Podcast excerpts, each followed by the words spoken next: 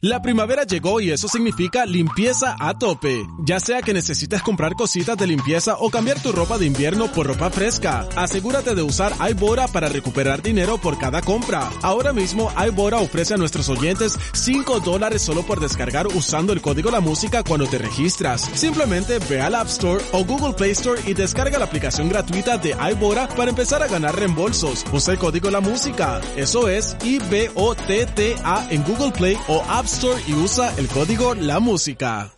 La primavera llegó y eso significa limpieza a tope. Ya sea que necesites comprar cositas de limpieza o cambiar tu ropa de invierno por ropa fresca, asegúrate de usar iBora para recuperar dinero por cada compra. Ahora mismo iBora ofrece a nuestros oyentes 5 dólares solo por descargar usando el código La Música cuando te registras. Simplemente ve al App Store o Google Play Store y descarga la aplicación gratuita de iBora para empezar a ganar reembolsos. Usa el código La Música. Eso es I-B-O-T-T-A en Google Play o App Store y usa el código La Música. Días en Nación Z Nacional por la Z. Buenos días, Puerto Rico. Soy Manuel Pacheco Rivera informando para Nación Z Nacional en los titulares. La Comisión Anticorrupción de, e Integridad Pública de la Cámara de Representantes acordó citar para el 17 de febrero a la comisionada residente Jennifer González para que responda a las interrogantes surgidas tras su denuncia de supuesta coacción desde el Partido Nuevo Progresista contra empleados públicos que la apoyan políticamente. Por otra parte, tras un año y ocho meses después de que Luma Energy comenzara labores como el operador del sistema de transmisión y distribución de energía eléctrica en Puerto Rico, ayer el negociado de energía de Puerto Rico inició las vistas públicas para discutir cuáles deben ser las futuras métricas por desempeños bajos, las cuales se evaluará, con la, bajo las cuales se evaluará el consorcio, debo decir.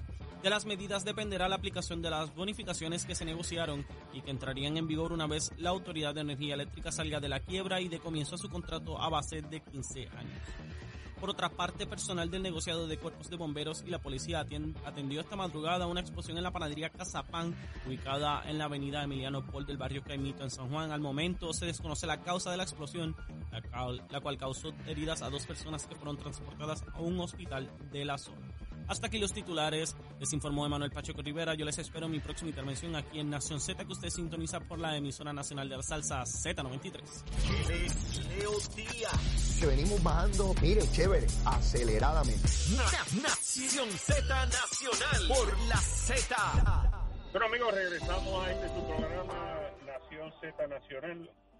Eh, excusamos al amigo Leo Díaz, les habla William Villafañe y, y quiero aprovechar para, eh, ayer se eh, comunicó la inversión de alrededor de 263 millones de dólares eh, entre inversión privada, la inversión privada pues es alrededor de, del 90% de esa, de esa inversión, eh, con un préstamo también del, del gobierno de Puerto Rico.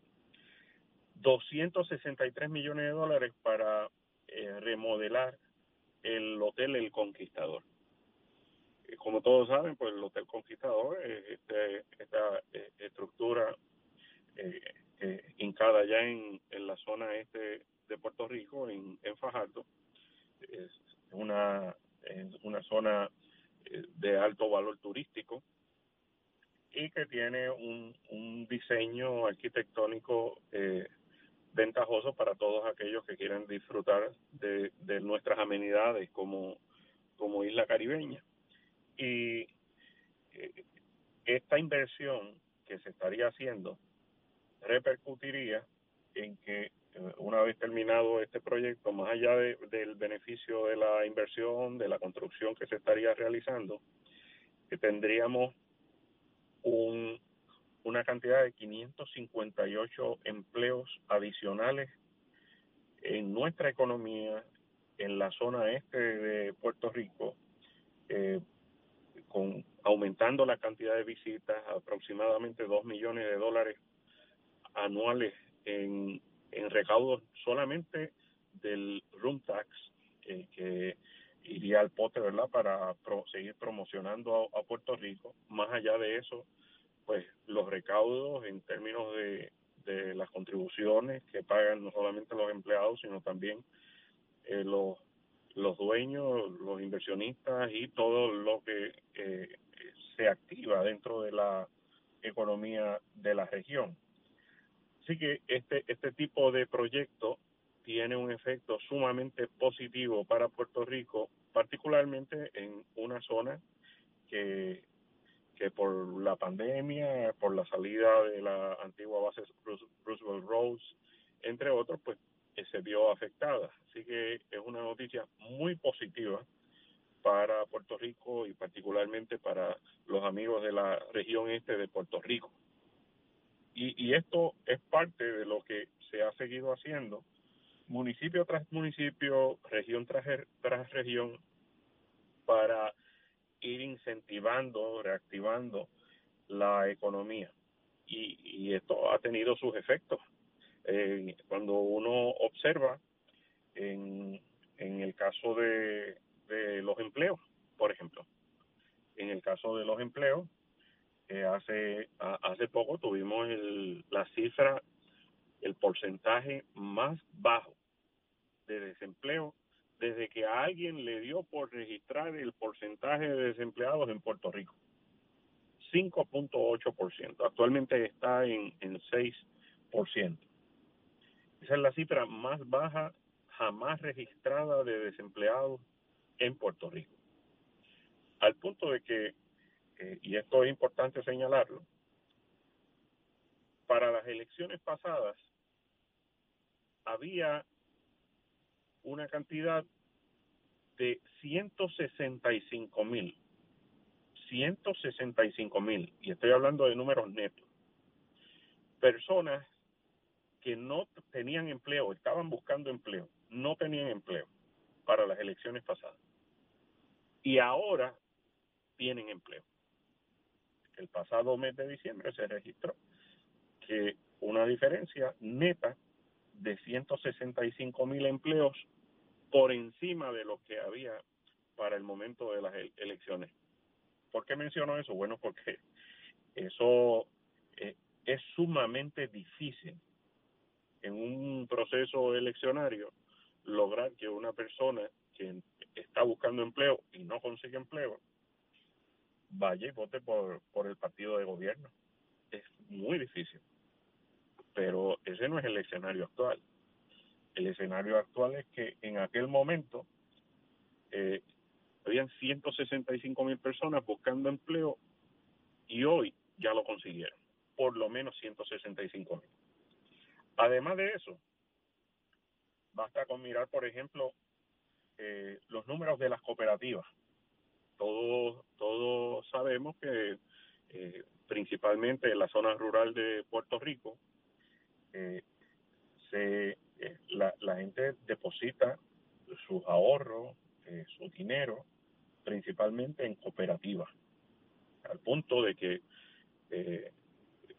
tenemos es, es bastante sólida las cooperativas y competitivas con la banca local.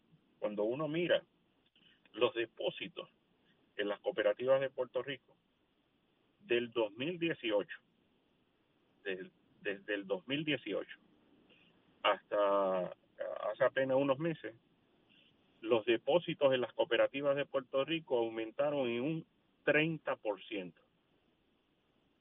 30%. Eso es eso es exagerada la cantidad eh, aumentada en los depósitos en las cooperativas de Puerto Rico, que ya eh, están alrededor de algunos 11 mil millones de dólares.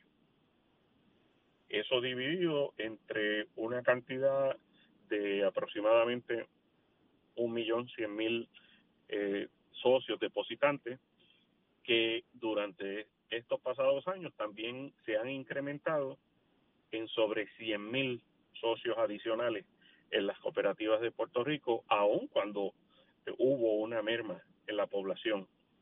Además de eso, durante el pasado año, en un solo trimestre, en un solo trimestre, las cooperativas aumentaron 84 millones de dólares eh, de aumento en sus en sus depósitos y y, y en un solo trimestre también sobre 18 mil eh, nuevos socios.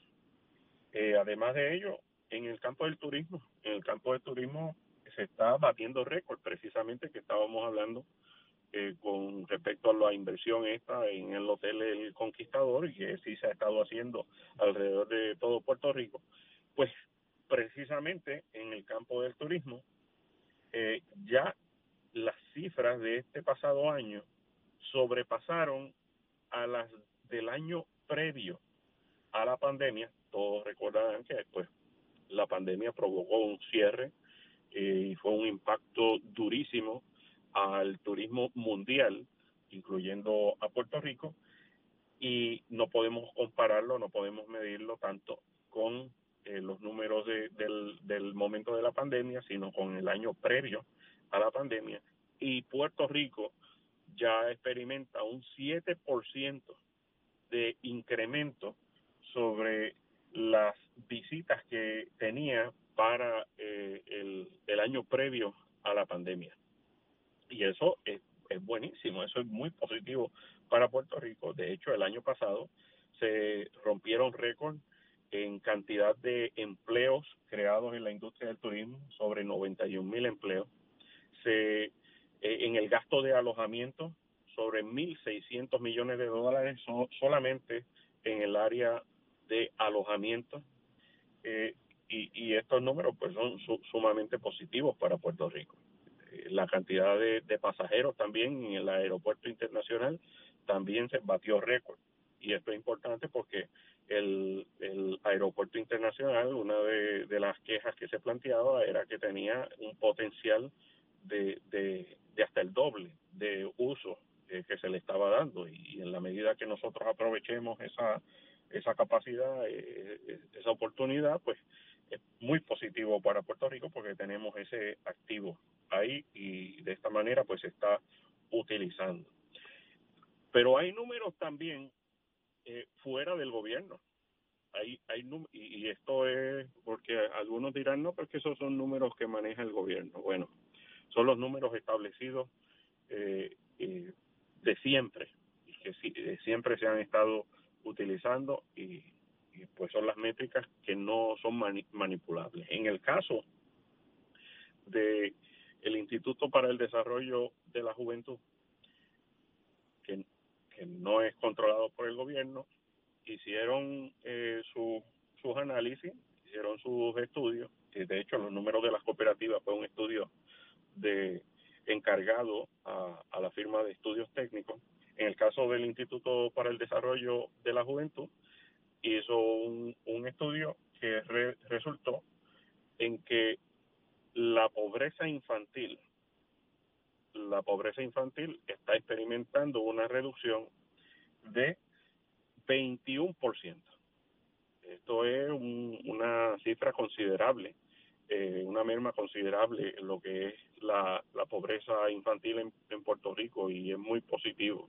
Esto lo relacionan eh, particularmente con los beneficios del eh, el Child Tax Credit, que está ya eh, aplicándose a Puerto Rico y que estará aplicándose por un espacio de 10 años, al igual que el Earning Income Tax Credit. Y son beneficios que van directamente a la clase trabajadora, pero a la familia eh, trabajadora que necesita ese incentivo por razones económicas y particularmente en el caso del Child Tax Credit, eh, a las familias con, con hijos. Y este beneficio eh, es uno que está ya repercutiendo sobre el nivel de pobreza en Puerto Rico y, el poder adquisitivo de la familia puertorriqueña. Y son eh, programas que ciertamente se garantizan con la estabilidad, eh, estarán por algún por algún periodo de tiempo, pero eh, son logros también de la comisionada residente, de la administración del Partido Nuevo Progresista, que están rindiendo frutos eh, a nivel de nuestra sociedad y, que eh, son, son puntos a resaltar.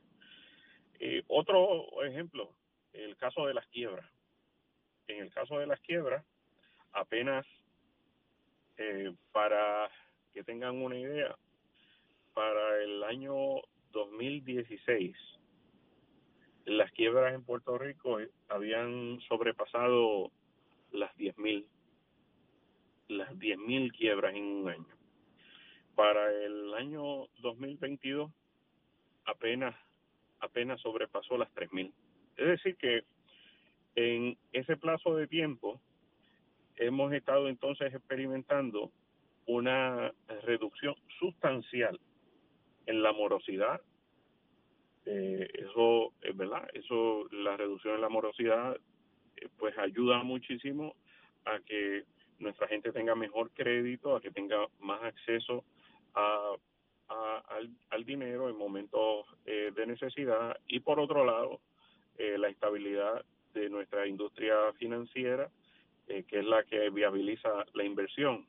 En el caso de, eh, de los comercios, de los negocios, que gran parte pues, de estos negocios son eh, están en manos puertorriqueñas y, son pequeños y medianos comerciantes, pues también les facilita su, su operación y, y todo esto tiene es una relación simbiótica, es decir, correlacionada, eh, donde hay un elemento donde un, una un área sostiene la otra. Precisamente este ambiente de inversión, este ambiente de eh, levantamiento de capital, de ahorro, de estabilidad financiera, facilita al mismo tiempo una actividad económica saludable y al mismo tiempo también la creación de empleo.